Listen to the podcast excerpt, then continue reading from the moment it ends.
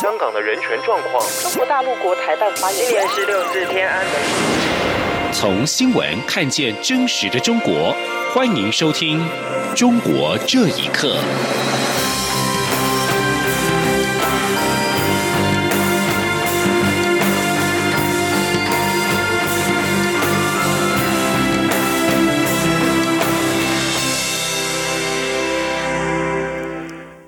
各位好，欢迎收听《中国这一刻》。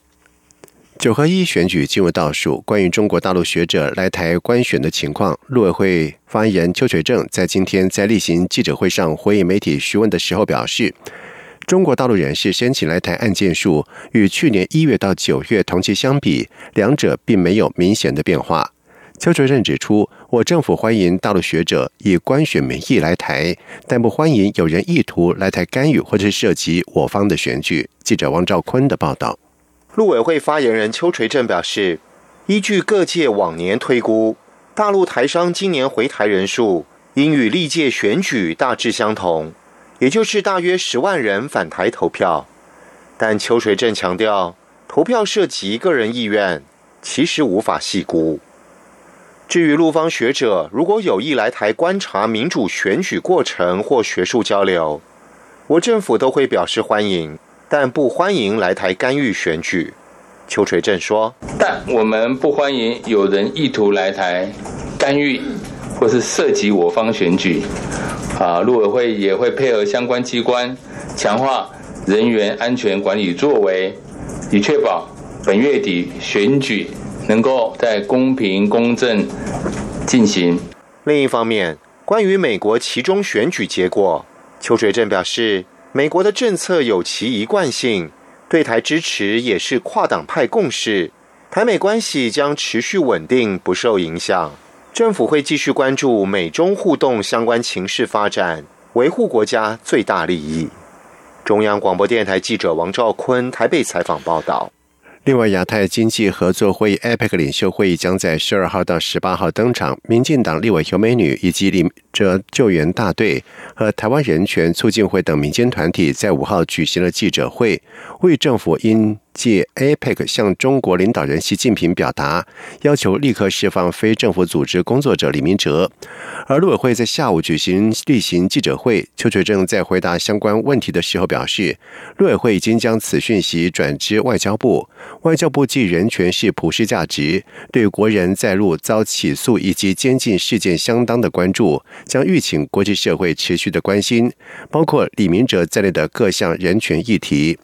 邱垂正强调，有关营救李明哲，政府历来的立场就是和家属以及各界合作，不排除采取任何有助于必要的作为，以营救李明哲。也希望国际社会共同协助及声援，敦促陆方早日释放李明哲。而对李明哲再次被移监回湖南赤山监狱，邱垂正表示，陆委会跟海峡交流基金会已经协助家属申请探视，希望本月中旬能够成行。李明哲在去年三月在中国大陆被捕，同年十一月以颠覆国家政权罪被判处有期徒刑五年。十二月二十八号被分配到湖南省益阳市沅江市南嘴镇赤山监狱七监区服刑改造。而湖南长沙台商协会在今年十月十九号突然接获了。陆方的通知，李明哲被移监到河北燕城监狱。两个过礼拜过后，狱方是再度透过台商转告，李明哲被移监回湖南。中美两国顶尖学者为了纪念中国改革开放四十年，在美国哈佛举办了研讨会。包括主办方之一的中国学者盛洪等多位的中国学者都被当局禁止出境，未能出席。盛洪指出，今年会议的基调跟十年前的研讨会相比，出现了明显的变化。请听以下的报道。根据自由亚洲电台报道，这场中国改革开放四十年研讨会五号在美国哈佛大学费正清中国研究中心开幕。这场会议由中国天泽经济研究所和哈佛大学共同筹划。天泽经济研究所所长盛宏表示，会议历时四天，与会的中方学者来自不同政治跟学术背景，如此大规模的活动，对于中美主办方来说都是非常罕见。主办人之一盛宏上周计划从北京飞往芝加哥时，在机场被当局以涉嫌危害国家安全拒绝出境。但是他表示，即便无法亲临现场，他仍然为会议录制了视频，以填补角色空缺。另外，天泽经济研究所副所长蒋豪及学术委员会主席张树光同样无法出席。费正清中心发表声明，对盛虹及其他成员被拒绝出境表示失望，并认为在美中两国关系日趋紧张之际，这样的对话是增进双边交流的重要一环。十年前，盛虹曾到美国参加中国改革开放三十周年研讨会。他说：“今年会议的基调出现了明显变化。”他说：“十年前就是最主要的内容是还是总结成功经验，大部分是基本上肯定，或者主要肯定，或者是全面肯定改革开放这个中国奇迹。那么这次呢，肯定是有一部分还是在肯定的三十多年、四十年的这个改革开放的的成绩，但是呢，毫无疑问也要提到很多问题了，因为最近这几年是有问题的。”今年研讨会演讲题目中不乏批判性色彩，内容涉及新冷战、新威权主义和中国模式问题，但也对中国改革开放以来的对外战略、市场转型、文化变迁等话题进行探索。这场研讨会将持续到八号，部分内容将对外公布。央广新闻整理报道。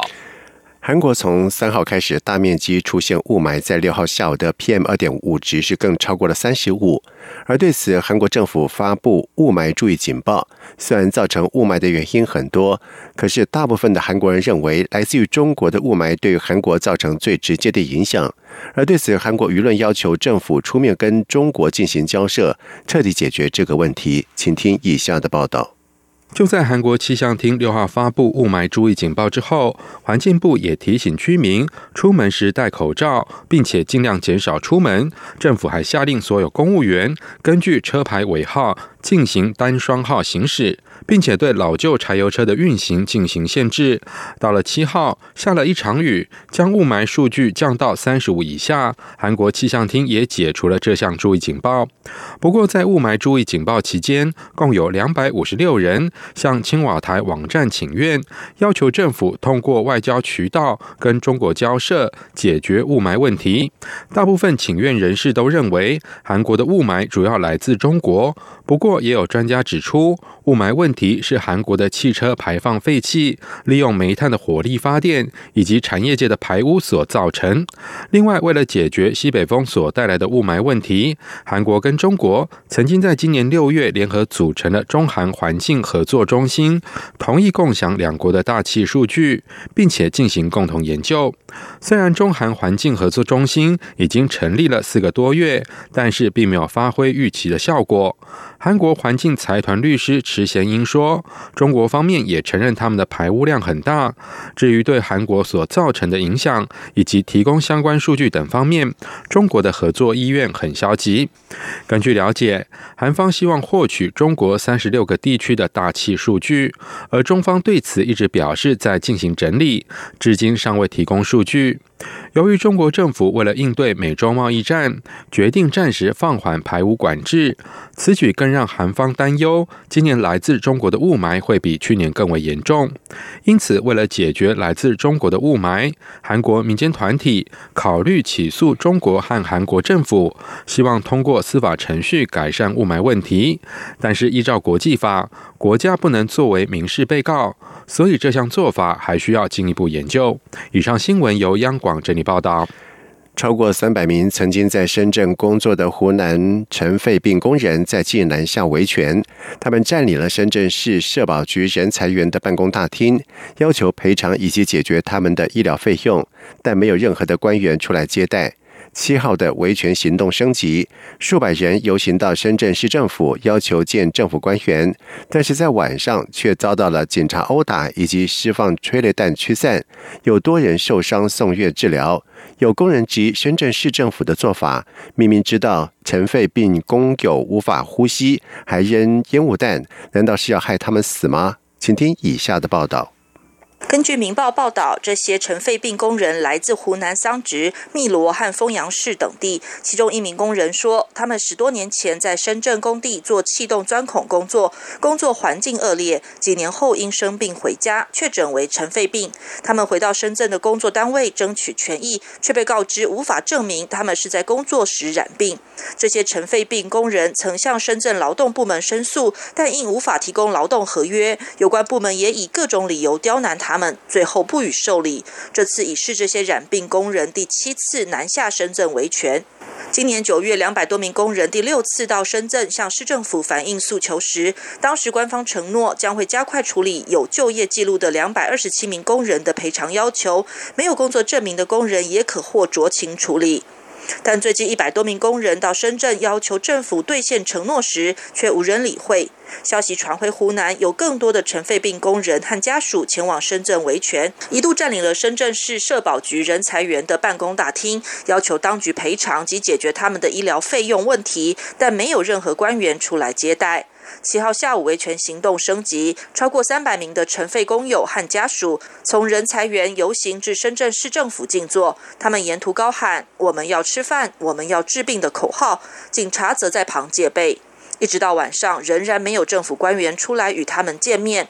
愤怒的工人一度与警察发生冲突，有工人手部受伤，警察随后释放催泪瓦斯驱散工人，多人受伤不适，送医治疗。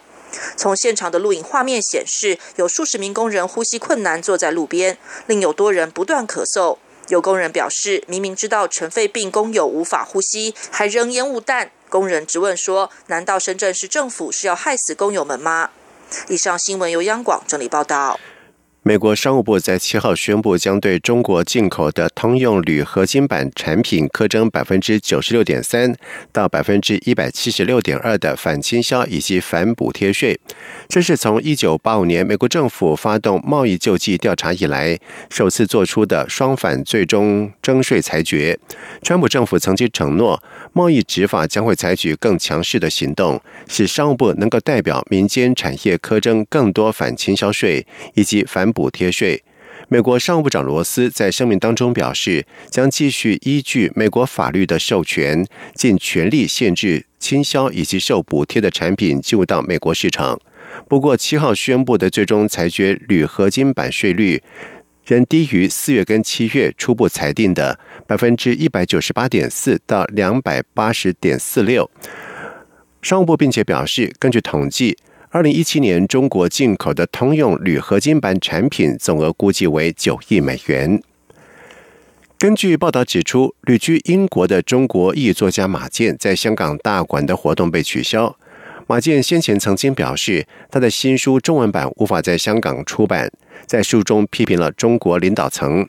而根据英文《南华早报》网站在今天的报道，今年六十五岁的马健从伦敦回复。南华早报的电邮当中说，他刚刚得知大馆取消了他的两项活动。而根据报道，马健在港的活动跟国际文学节有关。马健是文学节邀访的四十五位的作者之一。文学节从二号到十一号在大馆举行，而马健原先或安排参与一项小组的讨论，以及介绍他的新书。但是报道引述马健说。主办单位至今仍希望他的活动如常进行，并且尝试安排在其他地方举行。同时，根据报道指出，马健早前也曾经对外透露，他未能在港发行其英文新书的中文版。该书批评了中国领导层。马健曾经尝试在香港发行《中国梦》的中文版，但是最终没有一家愿意出发行。他在电邮当中表示，即使有出版商愿意发行，恐怕也没有书店敢出售。